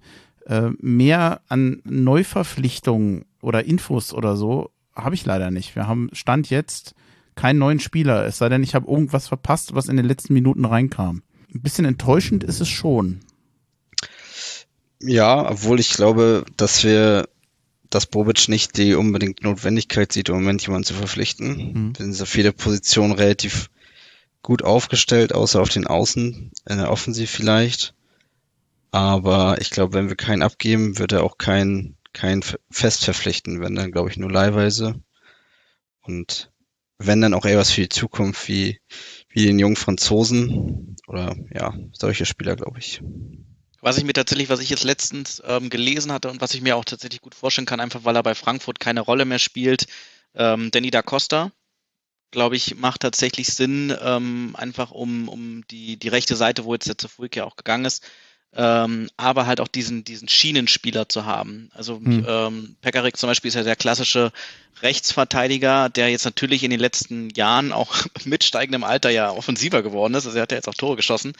Ähm, aber ich glaube tatsächlich so ein Spieler davor, ähm, der auch mal so ein bisschen ähm, Druck drauf bekommt, wäre tatsächlich nicht verkehrt. Also nur Richter alleine wird es nicht richten witziges Wortspiel. ähm, und von daher ähm, kann ich mir das gut, könnte ich mir gut vorstellen. Ja, ähm, Aber was da dran ist, weiß ich tatsächlich auch nicht. Und Marc-Oliver Kempf, ähm, glaube ich, würde auch Sinn machen, einfach weil jetzt ja mit Toruna Riga und Stark jetzt eigentlich seit, seit Wochen immer die Gerüchte hochgehen, äh, gehen sie, gehen sie nicht, äh, verlängern sie Verträge, verlängern sie nicht. Ich glaube, da ist ein Marc-Oliver Kempf guter, gestandener Bundesligaspieler. Wenn man jetzt zum Beispiel heute das, das Gladbach-Spiel sieht, wo der Marvin Friedrich von Union sofort in der Startaufstellung steht, könnte man beim Kempf gefühlt genauso machen, weil der einfach Stammspieler ist. Der ist direkt in der Materie drinne. Ja, wo ich mir nach wie vor nicht sicher bin, ist, die Zahlen, die hatte ich genannt, Corona belastet nach wie vor Hertha BSC. Denn man weiß ja auch, wenn Corona weitergeht, äh, die nächsten Ausnahme, die nächsten Einnahmeausfälle, nicht Ausnahmeeinfälle, sondern Bremchen redet Amok. Also es wird weiter Geld fehlen. Und wenn du Spieler verleihst mit einer Kaufoption, dann weißt du eigentlich nur sicher, okay, für dieses halbe Jahr werde ich denen kein Gehalt zahlen müssen, weil das übernimmt meistens der abnehmende Verein. Aber wenn die die Kaufoption nicht ziehen und du verpflichtest einen neuen Spieler, dann ist im Sommer der ausgeliehene Spieler wieder da. Du musst nach wie vor das Gehalt zahlen und hast einen Spieler zusätzlich. Dann hast du nichts gespart, dann gibst du mehr aus. Und ich glaube, das wird Bobic schwer machen, die ganzen Spieler, die überall Kaufoptionen haben, darauf noch warten zu müssen bis die sich entschieden haben. Ich weiß nicht, wie lange so eine Rückkaufoption läuft. Wahrscheinlich irgendwann auch bis zum Frühjahr. Ist echt schwierig.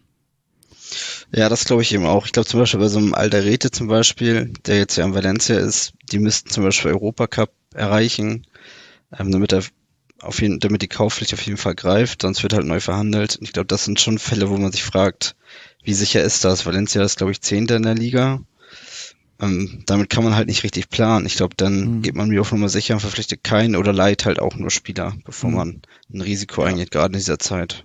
Ja, und das beste Beispiel ist ja jetzt von vor kurzem erst äh, Davy Selke, ähm, wo wir damals alle gesagt haben, oder wahrscheinlich viele gesagt haben, was für einen äh, Om-Deal von, von Preetz, ähm, dass er jetzt einen Selke irgendwie, der bei uns komplett auf Abstellgleis äh, war, äh, nach Bremen gibt mit äh, mit zweijähriger Laie und, und wenn sie äh, zweimal den Klassenerhalt schaffen, dann bleibt er auch mit Kaufoption, ich glaube 15 Millionen oder was damals da irgendwie gesagt wurde.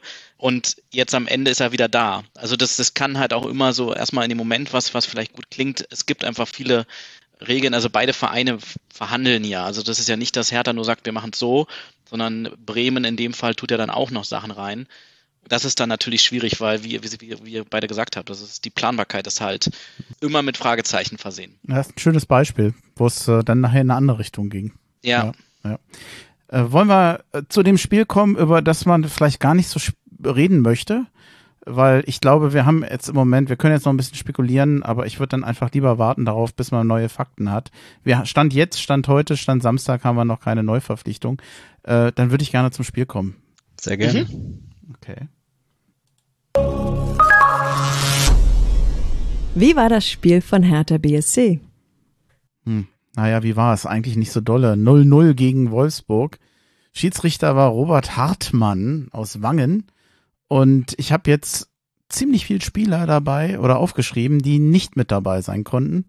Alle teilweise, ich habe sie jetzt alle dem Lazarett zugeordnet, aber so ganz richtig ist das nicht, weil es gab unterschiedliche Gründe. Bei Pekarik wurde Corona festgestellt, bei Oliver Christensen ebenfalls Corona. Bei Frederik Björkan meines Erachtens auch Corona. Man kann ein bisschen die Übersicht verlieren, weil Hertha hatte ziemlich viele positive Tests dabei. Suat Serda hatte kein Corona, war aber gesperrt. Rune Jahrstein ist meines Erachtens immer noch im Wiederaufbautraining. Der hat ja nach seiner eigenen Corona-Krankheit immer noch Probleme, Jovetic muskuläre Probleme bei Boateng. Da weiß ich es nicht. Wisst ihr das durch Zufall? Oder war ja, der Boateng, angeschlagen? Nee, Boateng war auch gelb gesperrt. Der spielt nicht viel, aber er holt sich immer eine gelbe. Ah, okay, das, das hatte ich verpasst. Ja, dann ist Hertha mit Schwolo, Klünter, Stark, Toruna Riga, Mittelstädt, Richter, Darida, Askassiba, Eckelenkamp, Belfodil und Maolida auf den Platz gekommen, meines Erachtens ein 4-4-2. Und dann passierte in der ersten Halbzeit nicht viel. Wie habt ihr die erste Halbzeit gesehen? Ich war ein bisschen enttäuscht. Tatsächlich, also tatsächlich ging ja doch eigentlich relativ viel, nur halt gegen uns. ja, auch, ja. Weil die, die erste halbe Stunde war also an Passivität irgendwie nicht zu überbieten. Also ich weiß gar nicht, ob wir gefühlt irgendwie Zweikämpfe geführt haben und irgendwie Ballkontakte groß hatten. Also da hat ja Wolfsburg uns also eigentlich locker mit einem 2 oder 3-0 äh, hätte gegen uns führen müssen. Und dann äh, kurz vor der Pause kriegst du dann halt dieses Foul, wo ich bis heute noch oder also bis jetzt noch suche, wo denn dieses Foul gegen äh, Roussillon da in, im, im Strafraum gewesen sein soll, wo Stark dann das Tor köpft. Also da lief tatsächlich relativ viel gegen uns. Dementsprechend 0-0 zur Pause. Passt. Hm. Ja, ich würde auch sagen, die ersten 20, 25 Minuten waren, waren super schwach. Ähm, keinen Zugriff bekommen und wenn Wolfsburg ein bisschen auch mehr Selbstvertrauen wahrscheinlich hat, dann macht gerade Waldschmidt das eine Ding da rein und dann sieht die erste Halbzeit wirklich sehr schlecht aus. So ist es am Ende besser geworden und ja, das Tor nach der Ecke war, war ein Tor. Also wie man da faul pfeifen kann, dann brauchen wir gar keine Ecken mehr treten, weil da ja. wird nie ein Ball mehr in den Strafraum fliegen. Dann wird er vorher immer abgepfiffen. Hm. Ähm, das ist als Hertha-Fan schon hart, was der VR schon mal eingegriffen hat, wo er jetzt nicht eingreifen konnte, weil es so früh abgepfiffen worden ist. Ja. Aber was da teilweise passiert ist als Hertha-Fan schon, schon hart zu verarbeiten.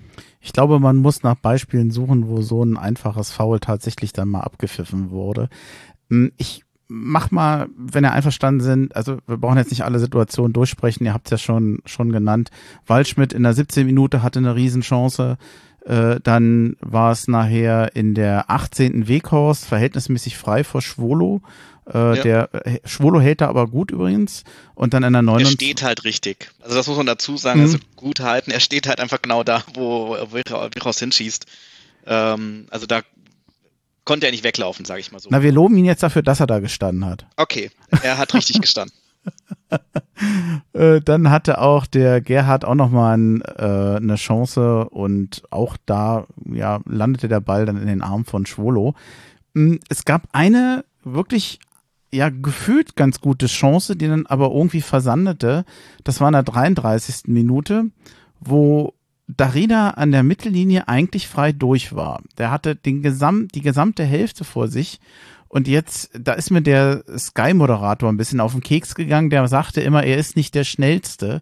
Ich hatte aber den Eindruck, das war in dem Moment nicht das Problem. Der hat den Ball nicht unter Kontrolle gekriegt. Ja, sehe ich eh nicht. Äh, versucht immer wieder, wenn der, wenn der Ball so hoch springt und du versuchst den unter Kontrolle zu, äh, zu kriegen, dann rennst du nicht schnell. Und das hat gereicht, dass ihnen nachher die, die nachrückende VfL-Abwehr eigentlich dann eingeholt war und dann war eigentlich die super Chance, die ja eigentlich gar keine war. Es kam ja, glaube ich, nicht mal richtig mehr zu einem, zu einem Torschuss. Nee, es ist eigentlich gar nichts weg. passiert, ja. Schade. Ja. Aber ich, ich glaube auch nicht, dass Darida sein bestes Spiel gemacht hat da heute, aber ich kann es ihm nicht mal vorwerfen. Das war, für mich war das eher unglücklich als zu langsam. Ja, das ist tatsächlich, das ist so, so ein bisschen diese, diese Krux bei, bei der, bei der Rieder.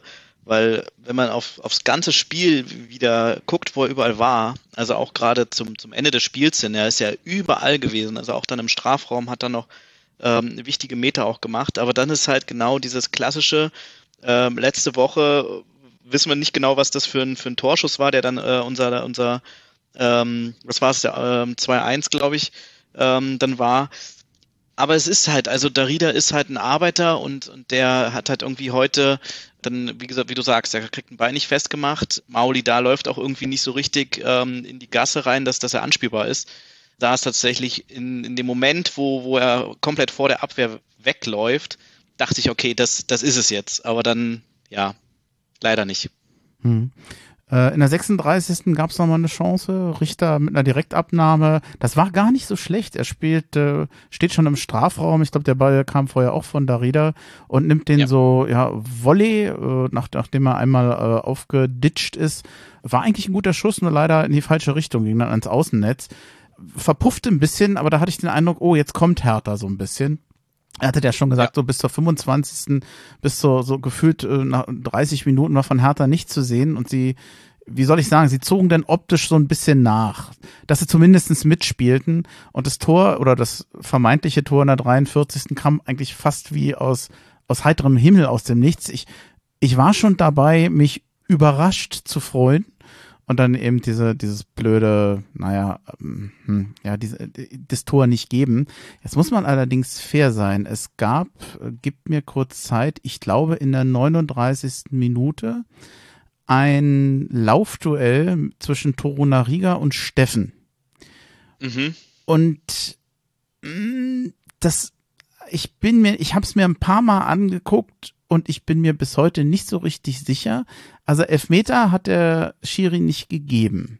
Ich glaube, dass das nicht zum Nachteil war von Hertha, dass er den nicht gegeben hat. Man hätte das auch anders werten können. Ich bin mir nicht ganz sicher. Toruna Riga, den Ball trifft er nicht. Das kann man ja. sehen. Der, der, der Gegner macht so einen Ausfallschritt nach links und ich bin mir bis heute nicht sicher, soll man jetzt sagen, naja, der fault Toruna Riga, deshalb durch den Ausfallschritt kommt er zu Fall. Oder kann man sagen, naja, in dem Moment zieht er dem, dem Gegner das, das linke Bein weg und dann ist es elf Meter. Äh, habt ihr das nochmal, habt ihr die Situation gesehen? Wie habt ihr das mhm. gesehen? Ich, ich, mir fällt es nicht einfach, das zu bewerten. Ich würde tatsächlich auch Zweiteres sagen, ähm, dass, dass ähm, er, also der Steffen, versucht, den Ball abzuschirmen. Toro kommt nicht richtig in die, in die Szene rein und, und trifft ausschließlich Gegner. Und ich glaube tatsächlich, die Chance, die dann Steffen gehabt hätte, ohne diesen Kontakt, wäre schon sehr gut gewesen.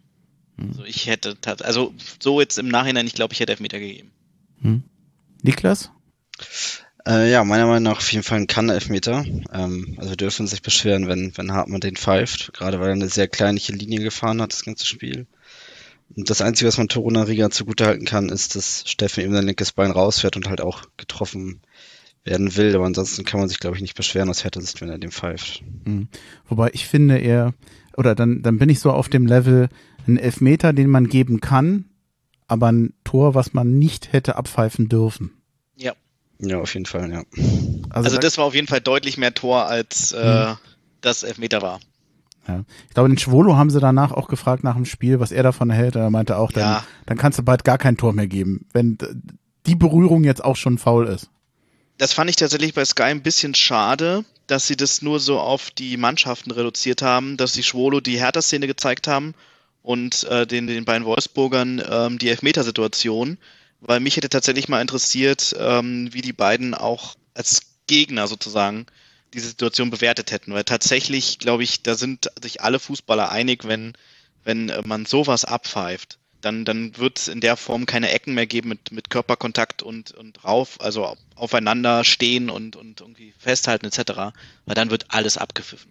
Mhm. Ja, und was einfach so schade ist, dass jede Abseitssituation wird laufen gelassen, bis die Spieler den Ball berühren. Das kann irgendwie gefühlt zwei Minuten später sein. Erst dann wird die Fahne gehoben und in der Situation war die Ecke gefühlt noch nicht mal getreten. Da war schon, schon Freistoß für Wolfsburg. Also es ist einfach, einfach super. Ja, ich dachte bitter. erst irgendwie, der war am Aus oder so, weil irgendwie, ich dachte, ja. was, was kann denn jetzt gewesen sein? Also das kann doch, also ich habe gar nichts gesehen.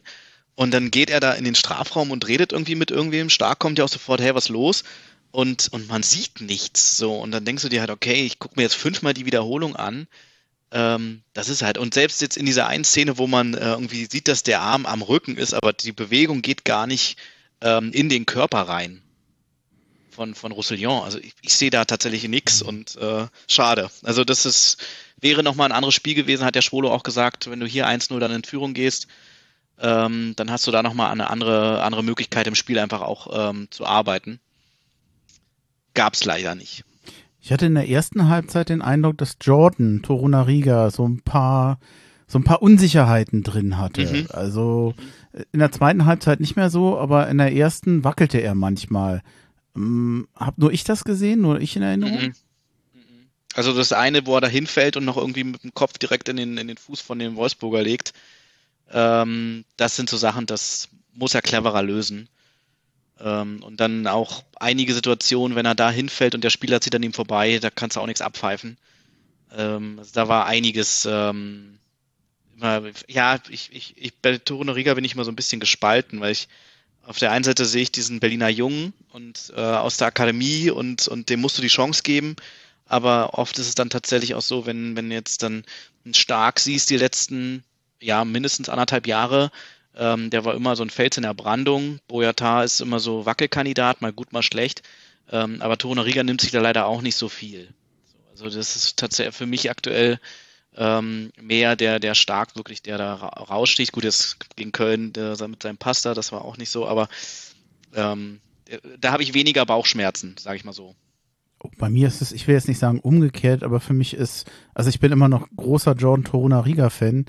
Äh, ich gebe zu, er hatte jetzt, ähm, da war nicht sein bestes Spiel, Aber wenn ich sehe, was der gegen Dortmund und gegen Haaland geleistet hat, zusammen mit Stark, das war irre. Das war hervorragend. Und dann frage ich dich jetzt aber mal andersrum.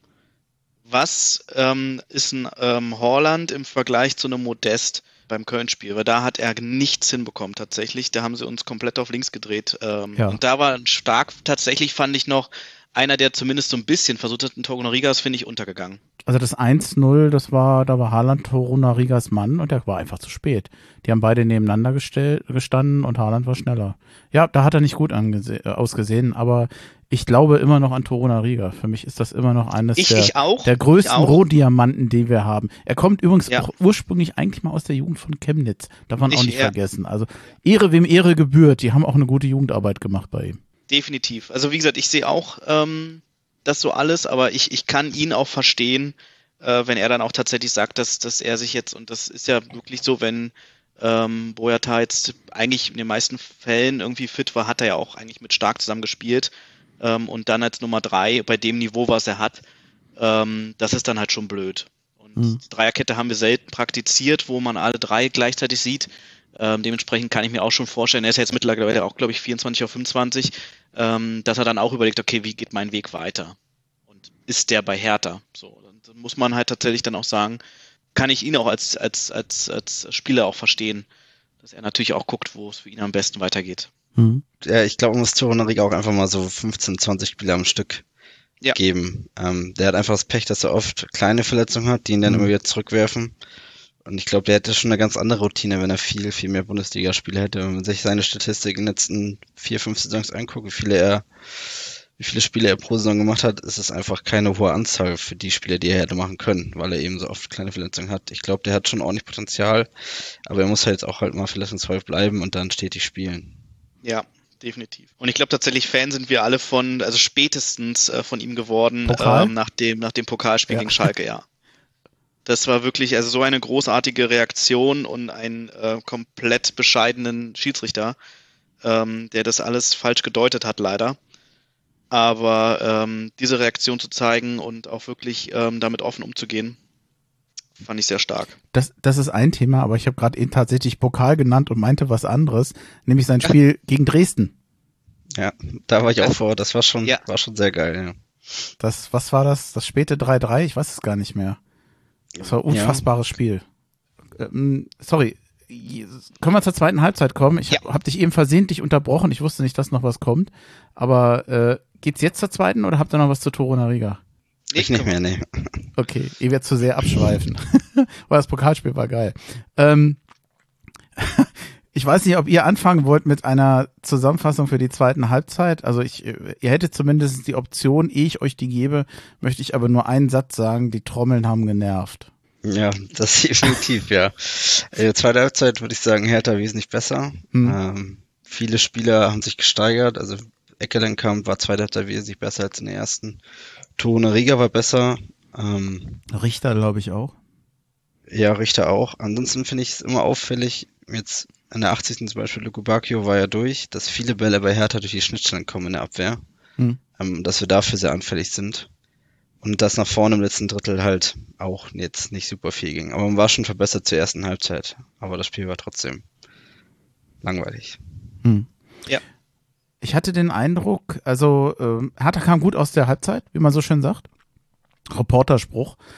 Und äh, dann eine richtig, eine richtig gute Chance für, für Richter in der 50. Übrigens nach Vorarbeit vom Darida. Auch wieder ans linke Außennetz. War bis dahin, glaube ich, die größte Chance von Hertha. Und ich hatte so die, die Hoffnung, ah, Hertha wacht auf. Sie hatten dann mehr Ballbesitz, wesentlich mehr Ballbesitz als in der ersten Halbzeit. Ich muss auch zugeben, wenn Wolfsburg nach der ersten halben Stunde in Führung gegangen wäre, Hertha hätte sich nicht beschweren dürfen. Er war viel zu inaktiv. Und die Chancen für Wolfsburg war ja da. Was dann kam, wie habe ich hier so schön gespielt, das, das Spiel verflachte zusehends, auch wenn Hertha mehr Ballbesitz hatte. Aber sie machen aus dem Ballbesitz zu wenig, in Klammern, ungenaues Spiel. Die Fehlpässe, also ich, sorry, aber Maolida, wir hatten, es gab, ich weiß nicht mehr wann das war, eine, ob, eine Kontermöglichkeit. Da standen zwei Wolfsburger gegen, ich glaube, vier oder fünf Hertaner und Maolida nimmt den Ball in der Mitte an, der hatte, ich glaube, drei Anspielstationen rechts, geht ins Dribbling, verliert den Ball. Das wäre so eine geniale Chance gewesen. Maolida war für mich schwer in diesem Spiel, den zu beurteilen. Wie habt ihr den gesehen? Ähnlich. Ähnlich. Also, oder ich würde tatsächlich sagen, ähm, dass es nicht schwer war, ihn zu beurteilen, weil er war für mich einer der, der Totalausfälle mhm.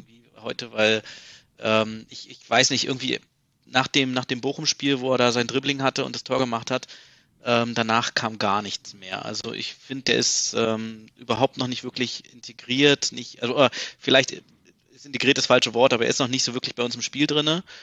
Und ähm, wenn ich dann irgendwie sehe, wie da ein Belfodil seine Runden zieht und sobald ein Mauli da am Ball ist, dann denke ich mir, ach du Scheiße, jetzt ist der Ball wieder weg. Ähm, das ist schade, weil ich glaube, Potenzial hat er schon. Ähm, ich habe vorhin auch irgendwie einen Kommentar gelesen, bitte verschenkt den sofort wieder. Ähm, also das, das, das ist jetzt so wieder dieses klassische Hertha-Ding, äh, drei, vier Spiele nicht gut gemacht und sofort weg. So, ich, ich, wie gesagt, ich würde dem die Chance geben, der ist noch jung, der hat Potenzial. Ähm, aber ich habe mir auch von dem, wie er angekündigt wurde, mehr versprochen tatsächlich. Ja, ähm, sehe ich eh nicht, aber ich hätte Maulida heute auch schon früher rausgenommen. Also mhm. ähm, da hat man auch in der ersten Viertelstunde der zweiten Halbzeit gemerkt, dass heute nicht mehr viel kommt. Und dann hätte ich entweder Selke früher gebracht, weil Belfodil hat meiner Meinung nach Bälle gut festgemacht und hat sie ja nach außen verteilt, dann fehlt aber in der Mitte der Stürmer, der die verwerten ja. konnte. Oder ich hätte halt ähm, Jastremski gebracht, um nochmal ein bisschen Geschwindigkeit und einen ähnlichen Spielertypen wie Mauli da zu bringen. Aber ihn so lange drauf zu lassen, ähm, war für mich nicht richtig. Obwohl ja. ich finde, Maulida hatte auch Momente, wo er, wenn er den Ball hatte und er hat ein bisschen Tempo aufgenommen oder er hat sich mit einer schnellen Bewegung nach links oder rechts vom Gegner, den Gegner abgeschüttelt, dann hat mir das eigentlich ganz gut gefallen. Also wie, ich, wie soll ich jetzt sagen? Es, da waren immer so Ansätze, wo ich dachte, ja, das sieht gar nicht so schlecht aus, aber das ist dann oftmals mit dem nächsten Ballverlust wieder untergegangen. Mhm. Richter hatte nachher nochmal eine gute Chance.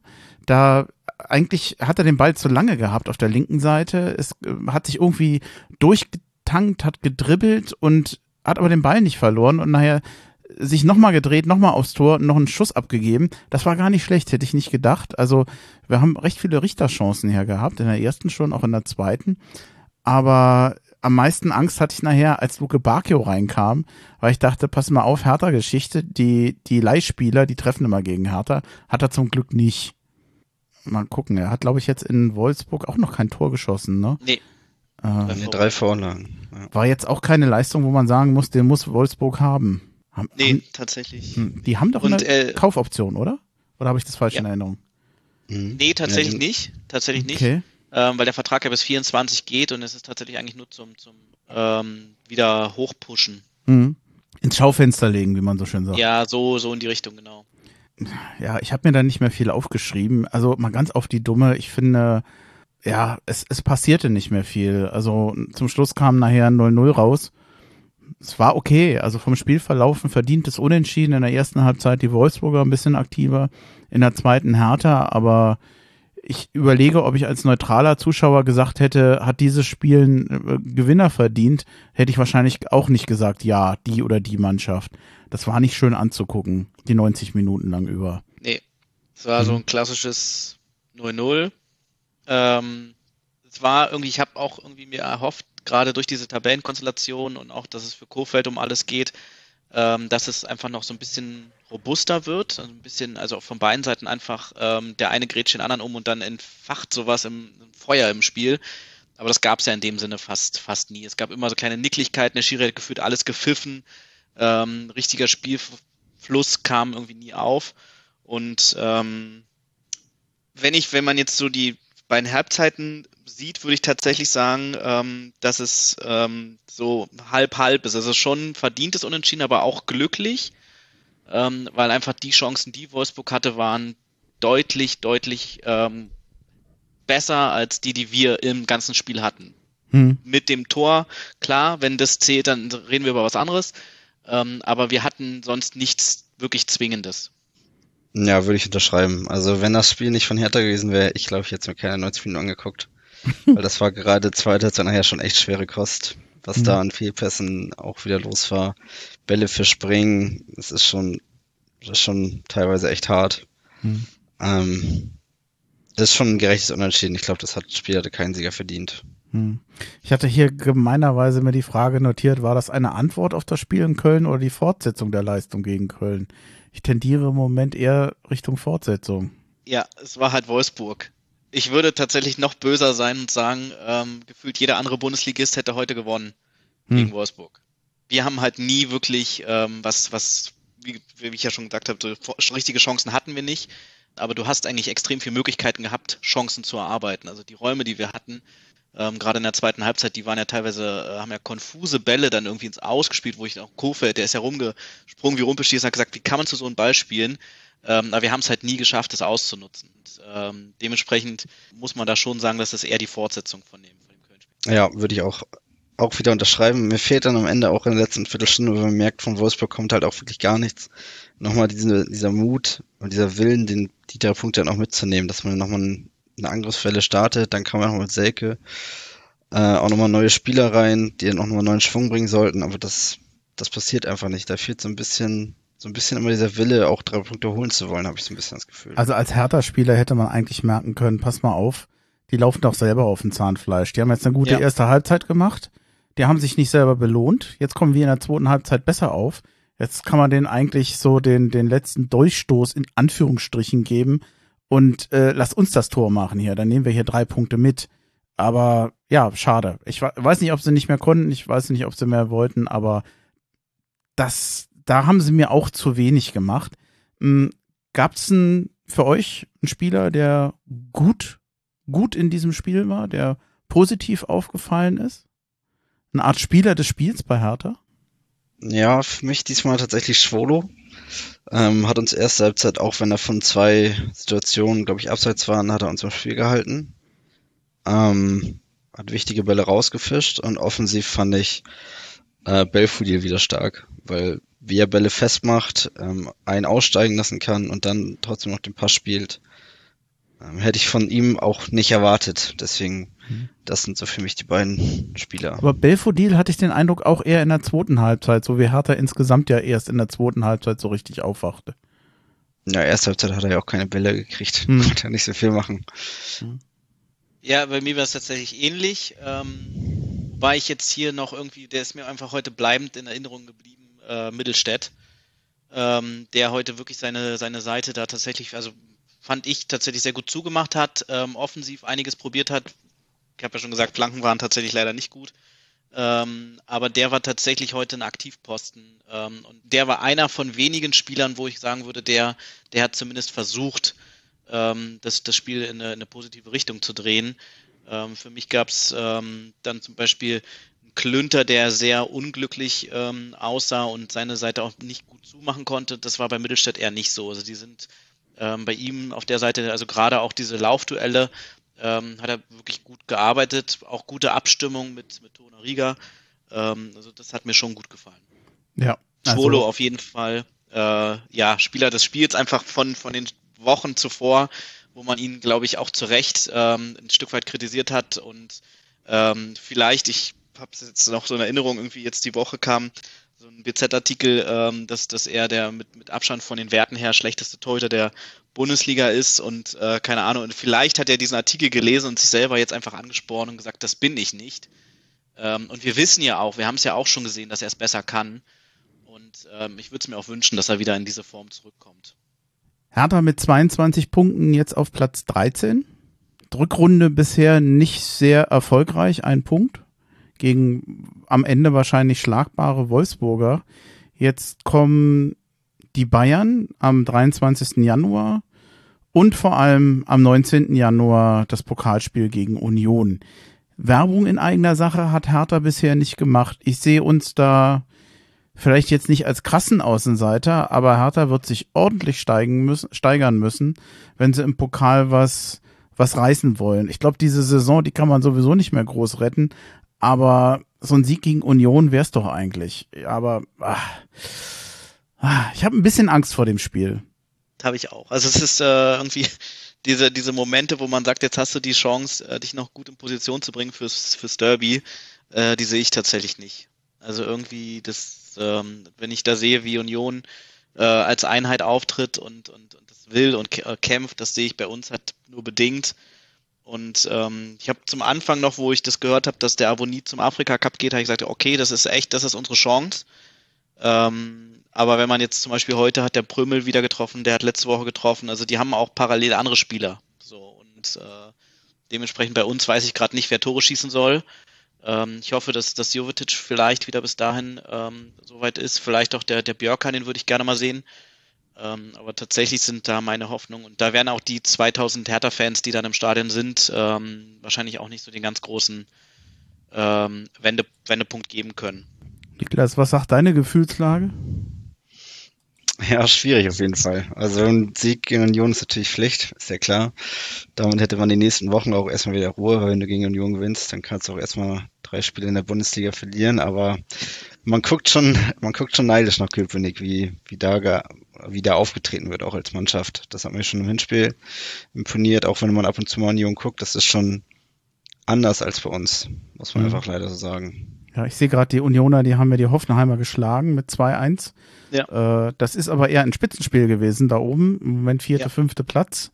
Also stand Samstag und ja, hm, das war das Spiel 13. gegen den 14., was wir gesehen haben. Uh, naja, also mal gucken. Äh, so oder so, die Karten werden neu gemischt sein. Und ich hoffe, dass die, dass die Hertha da mit einer ein bisschen anderen Einstellung und mit einem anderen Kampfgeist reingeht. Äh, naja, hm, schwierig. Ja, wie, wie also, jetzt äh, letztens äh, Axel Kruse gesagt, ähm, tatsächlich in dieser Saison zählt nur der Derby-Sieg im Pokal und dass wir irgendwie in der Liga bleiben. Alles andere, da können wir einen Haken hintermachen. Ähm, aber tatsächlich dieses Derby, das hat auch nichts mit dem, mit dem, also für mich zumindest nichts mit dem Bundesliga-Derby zu tun, sondern das ist jetzt nochmal so eine komplett andere Hausnummer. Und ich finde es so unfassbar schade, dass, dass wir nicht einfach mit, mit 75.000 Menschen dem Spiel den Rahmen geben können, den es verdient hat. Ähm, weil ich glaube, dann wäre es nochmal ein ganz anderes Spiel. Ob jetzt ähm, die, weiß ich nicht, die, die, die Lage bei Hertha so ist und bei Union so. Ähm, aber das wäre einfach nochmal was, was anderes gewesen. Dann hätte es vielleicht genauso von der Emotion her wie gegen Dresden so ein Spiel sein können, was einfach die ganze Zeit knistert und, und, und wo es knallen kann. Ähm, und das weiß ich halt nicht bei diesen Halbgeisterspielen, ob wir das so hinkriegen. Ich guck mal auf die Uhr. Ich glaube, wir haben äh, gar keine kurze Folge. Ich weiß das jetzt nicht genau, aber ich glaube, ich hoffe, ihr seid damit einverstanden. Die Mitgliederversammlung am Sonntag, die möchte ich zwar noch erwähnen, aber ehe diese Folge raus ist, wird wahrscheinlich die Mitgliederversammlung schon stattgefunden haben. Insofern möchte ich da gar nicht groß spekulieren ähm, oder vorab schon sagen, was da wohl passieren wird. Ja, da wird nochmal über Berlin und Brandenburg in äh, Stadionplanung abgestimmt. Wir werden nochmal ein paar Infos zu den Zahlen haben. Was mich sehr freut, das ähm, gestattet mir das nochmal zu erwähnen. Ich glaube, es gibt einen Antrag, dass auch äh, in Zukunft grundsätzlich Hertha BSC sowas als Online-Mitgliederversammlung durchführen kann. Auch als Exil-Hertaner, ich bitte nochmal darum, dafür zu stimmen, geht zwar nicht nur um die Exilhartaner, geht auch um ältere Leute, geht auch um Leute, die vielleicht nicht mehr so mobil sind, geht auch um Leute, die krank zu Hause sind oder um Quarantäne. Stimmt da bitte zu, ich würde mich darüber freuen. Das ist schon fast ein Schlusswort, ihr merkt's, ne? Ja, so ein bisschen, ne? Ja, ich würde aber ganz gern an der Stelle, ich weiß nicht, ob euch noch auf was auf dem Herzen liegt. Ich, ich wäre mehr oder weniger mit den Themen durch. Es sei denn, ihr, euch ist noch was ganz Wichtiges oder euch brennt noch was unter den Nägeln, was ihr unbedingt noch erwähnen wollt, was wir jetzt bisher noch nicht angesprochen oder vergessen haben? Nee, mir nicht. Ich habe auch nichts. Ich möchte mich auf jeden Fall für, äh, für die Chance bedanken, hier zu sein. Äh, hat sehr viel Spaß gemacht, war gerne, kurz, gerne. also auch wenn die Zeit vielleicht das nicht sagt, aber es war kurzweilig. Ähm, und ähm, ja, jetzt ähm, schauen wir mal, was, was äh, unsere Hertha in den nächsten Wochen macht. So, Zeit ist gerannt, ist immer Wahnsinn, echt. Ja. Ja, da gehe ich auf jeden Fall mit. Also es hat echt sehr viel Spaß gemacht und da mache ich auch gerne nochmal mit irgendwann. Gerne, gerne, gerne. Wobei ich muss immer aufpassen mit dem Versprechen. Äh, ich spreche immer viele an und plane das auch, aber ich merke, die, die Warteliste wird immer länger. Und bei 25 Folgen im Jahr und davon die Hälfte hier in Hessen, das sind dann gar nicht mehr so viele. Und ich glaube, ich habe allein jetzt eine Warteliste, die eigentlich fürs komplette Jahr reicht. Also äh, muss ich, weiß ich nicht, ich freue mich immer über das Angebot, dass es euch Spaß macht, aber ich, ich will dann nicht immer sagen oder das so phrasenhaft sagen, ja, gerne mal, aber dann merke ich selber, ich weiß gar nicht wann. Aber sobald ich drauf zurückkommen kann, mache ich es gerne. Ansonsten kommst du einfach so mal nach München, dann gehen wir im Biergarten. Also ich werde sowieso noch mal in der Region sein und ich äh, hoffe, wenn äh, dann vor allem Corona ein bisschen mehr zulässt, dann komme ich da gerne drauf zurück. Und äh, vielleicht schaffen wir es dann auch, den, den Stefan und den Dominik noch mit dazu zu kriegen. Ja, und dann gehen wir zum 60-Spiel. Auch nicht schlecht. Ja, gucken wir Gucken mal. wir. Gerne, gerne. Ja, nee, dann war's das. Vielen Dank nochmal. Auch äh, gerade Niklas, ich hatte dich ja damals schon mal angesprochen. Da war eigentlich der Gedanke, äh, weil ich so wenig Folgen mache über Hartaner, die in Lübeck oder überhaupt im Norden sind, äh, das sozusagen aus Lübeck zu machen. Du bist dann in der Zwischenzeit gemeinerweise nach München gezogen. Aber danke nochmal für die Geduld, weil ich habe dich ja schon vor langer, langer Zeit darauf mal angesprochen. Aber du siehst, ich vergesse sowas nicht und jetzt hat's geklappt. Also nochmal danke an euch beide und ich sage einfach zum Schluss Hau he. Hau Au he. hey.